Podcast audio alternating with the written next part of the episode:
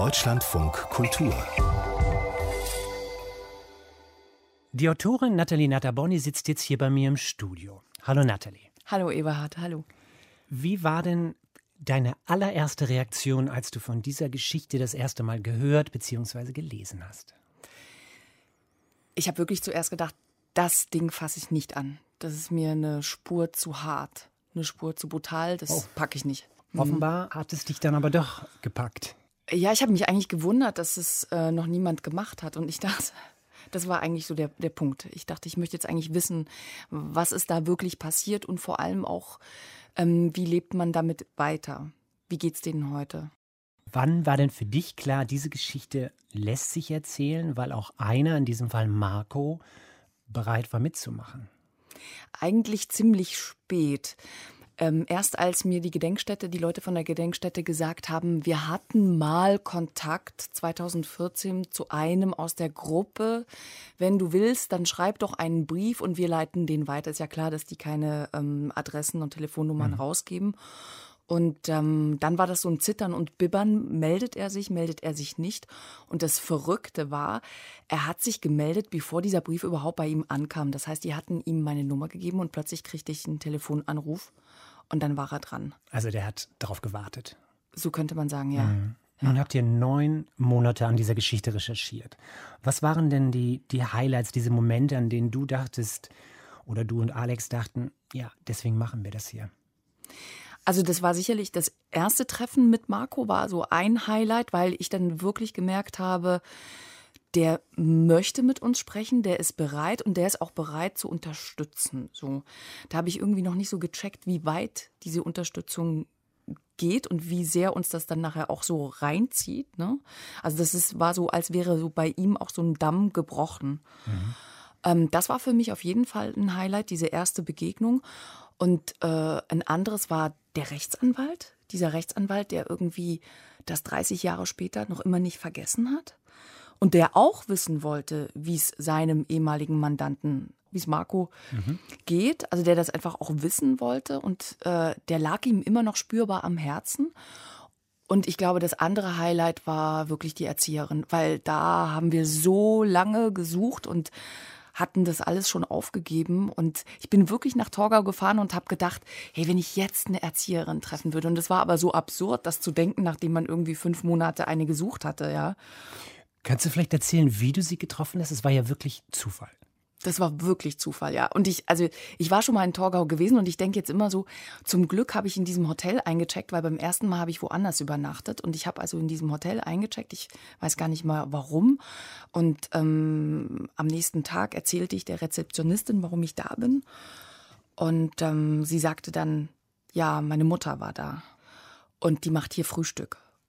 dann habe ich sie geschluckt ähm, könnten Sie sie mal fragen? Und ich habe natürlich damit gerechnet, dass sie vielleicht erst mal Ja sagt und zwei Stunden später wieder absagt, weil so war es ja die ganze Zeit gewesen. Ne? Also die Leute haben immer zugesagt und dann wieder abgesagt. Mhm. Und sie ist dann aber dabei geblieben und ähm, ich konnte dann etwa eine Stunde, anderthalb Stunden mit ihr sprechen.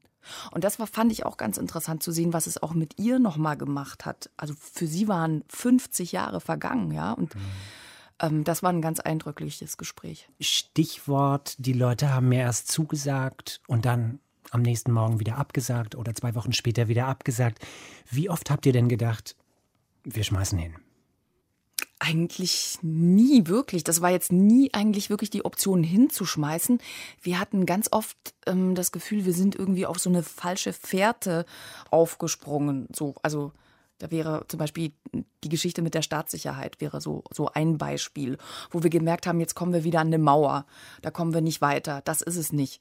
Und was ist es denn dann so? Vielleicht erzählen wir diese Geschichte. Du hast uns erzählt, dass Marco, euer Protagonist, bis heute davon überzeugt ist, dass die Stasi bei der Geschichte die Finger im Spiel hat. Wohin führt diese Spur dann? Total ins Leere eigentlich. Also äh, es ist ja so, dass man dann einen Antrag stellt, also genau aufschreibt, was man gerne äh, sichten möchte, welche Akten. Dann wird ja sehr genau geguckt, was, was dürfen wir als Journalisten überhaupt sehen, was dürfen wir nicht sehen. Also es gab natürlich jetzt auch viele Akten von noch lebenden Menschen, ähm, die wir nicht sehen durften. Und wir haben dann gemerkt, dass die Stasi zwar von diesem Vorfall wusste und das auch mitbekommen hat und das auch beobachtet hat, aber nichts Also es gab null Hinweise, dass die Staatssicherheit da irgendwie ihre Finger im Spiel hatte. Vor allem die Suche nach Paul gestaltete sich aber immens schwer. Vor, vor welche Mauern seid ihr denn da gelaufen? Ja, heute denkt man irgendwie immer, ähm, von jedem gibt es irgendwelche Spuren im Internet. Ähm, es hinterlässt jeder irgendwelche Spuren. Und bei ihm war es eben tatsächlich so, dass wir nichts hatten, außer diese Facebook-Accounts. Und wir haben gesucht und gesucht. Also ähm, also wenn man keine Adresse hat, kann man auch nicht beim Einwohnermeldeamt anrufen und sagen, ja, da, davor muss man ja noch ein Geburtsdatum haben. Richtig.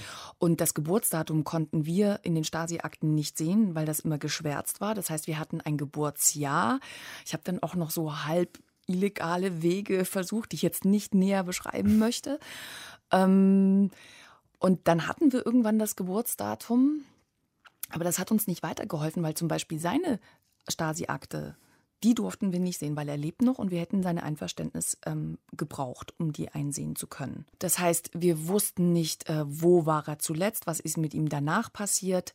Ähm, es gab eigentlich nur Mutmaßungen. Wir haben natürlich alle Leute gefragt. Wir haben Marco gefragt, wir haben die Leute der Gedenkstätte gefragt. Aber wenn sich wenn er sich, und das hat er ja nicht, wenn er sich nie dort gemeldet hat, dann gibt es einfach überhaupt keine Anhaltspunkte. Ihr wart bei der Suche nach ihm an einer Stelle so verzweifelt, dass ihr jemanden Professionelles dazu holen wolltet? Ja, wir dachten, ein Privatdetektiv könnte uns vielleicht helfen. Wir wussten zu dem Zeitpunkt gar nicht, lebt er noch oder ist er schon gestorben? Also ich persönlich hatte irgendwie das Gefühl, vielleicht hat er sich irgendwann tatsächlich umgebracht und wir suchen also eigentlich einen Toten und wissen es nicht. Und das war so der Punkt, wo wir dachten, an dem wir dachten, Jetzt kann uns ein Privatdetektiv helfen. Und konnte er? Ähm, also wir konnten es gar nicht ausprobieren, weil ähm, die Honorarforderung war so überdimensioniert, unbezahlbar. Das stand in keinem Verhältnis irgendwie. Und, ähm, und es war aber wirklich so ein bisschen wie im Film, also so eine unterdrückte Rufnummer, die mich dann zurückrief. Und ähm, es war auch klar, dass er keine O-Töne geben würde. Also ich hatte so die Vorstellung, naja, dann muss er uns irgendwann von seiner Recherche auch erzählen. Und das hätte er nie getan. Und er hat dann aber an seinen älteren Kollegen weiterverwiesen. Und äh, die waren so gut vernetzt, dass der alte Kollege schon von mir wusste, bevor ich den angerufen hatte. Das heißt, der andere, der erste, hatte ihn schon informiert über diesen Fall. Und ähm, der sagte auch erst irgendwie Nein und dann fing er an, mich anzurufen zu Hause und mir zu sagen, dass, ähm, ja, dass das ja ein ganz toller Fall wäre und dass er dafür auch seine Flitterwochen ähm, unterbrechen würde. Er, ähm, er ist 70. Und ich habe ich hab mal da was mitgebracht. Also er hat mir ja auf den Anrufbeantworter gesprochen und ähm, das habe ich euch mal mitgebracht. Montag, 11.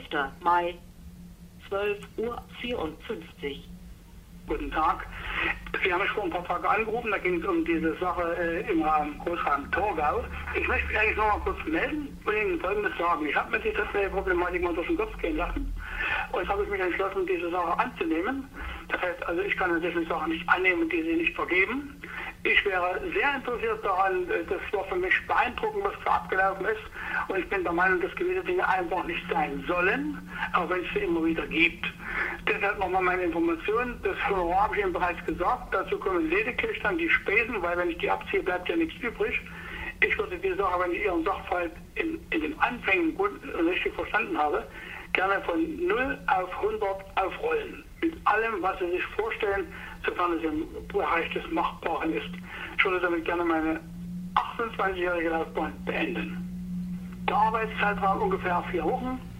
Also dann habe ich Ihnen gesagt, würde mich den Rückruf riesig freuen.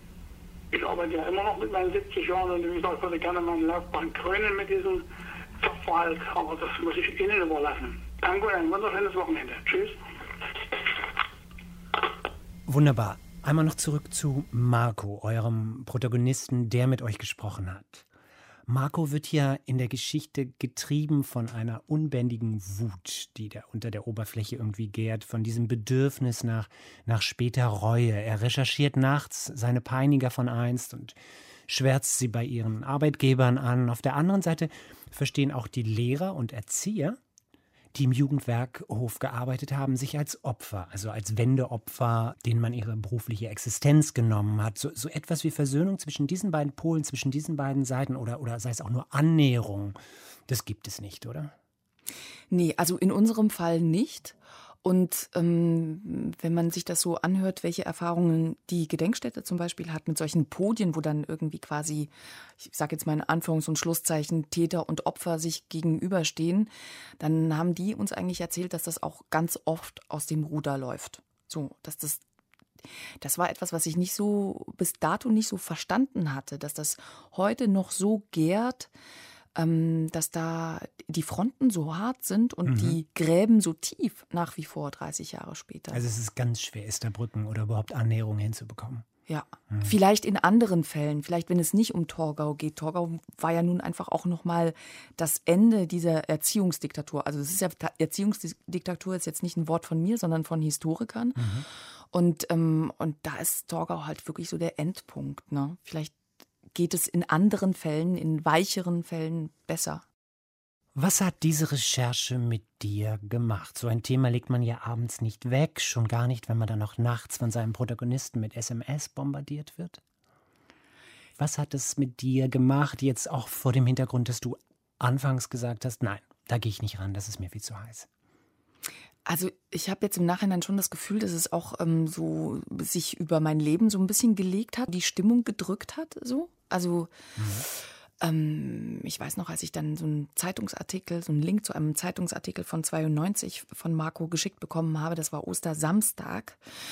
Ähm, und ich kam irgendwie von einem guten Essen mit Freunden und dachte so, oh nee. Und dann ging es darin um einen, einen Kollegen aus einem Kinderheim, also jemanden, den er kannte, der ein anderes Kind umgebracht hatte. Das war super harter Tobak und ich saß da und dachte so, oh nee, danke schön, das möchte ich jetzt eigentlich nicht nach diesem schönen Essen mit Freunden ähm, lesen.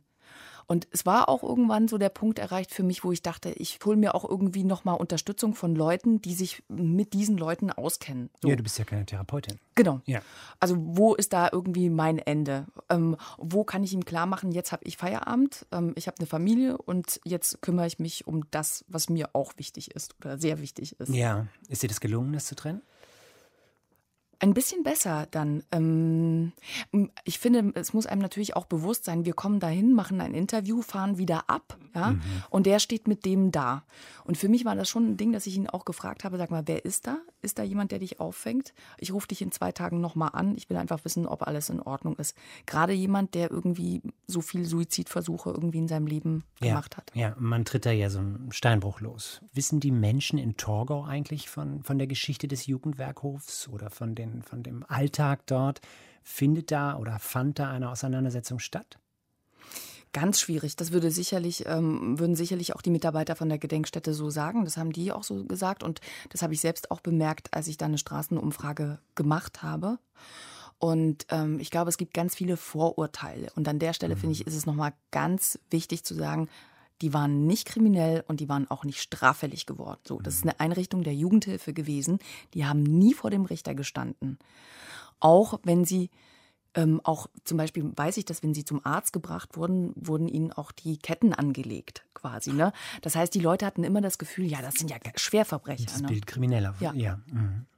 Das hält sich bis heute eigentlich. Abschließend würde ich dich gerne fragen, wird sich Paul, der damals sterben will, vielleicht doch noch melden? Wie ist deine Einschätzung? Ich kann es im Moment überhaupt nicht einschätzen. Das ist ähm, ein Hin und Her äh, irgendwie, so in der Kommunikation. Ich glaube, er ist da auch hin und her gerissen. Also ich glaube, ähm, für mich war es wichtig, dass er auch nochmal ähm, Zugang bekommt zu den Stellen, an die er sich wenden könnte. Also das eine ist an uns als Journalisten mhm. und das andere ist für sich, wenn er irgendwie Richtung Rehabilitierung oder so etwas probieren möchte. Und diese Infos, die hat er jetzt bekommen von mir bei denen ist ja die, jede Schwelle ist irgendwie riesig. Ne? Da ja. war es irgendwie eher so die Aufgabe, ihm einen direkten Ansprechpartner zu geben mit mhm. einer Handynummer, mhm. wo er sich direkt melden kann und auch nochmal eine Psychologin. Vielen Dank, Nathalie, einmal für das Gespräch und für diese wirklich sehr, sehr eindrückliche Rechercheleistung. Dankeschön, Eberhard. Danke.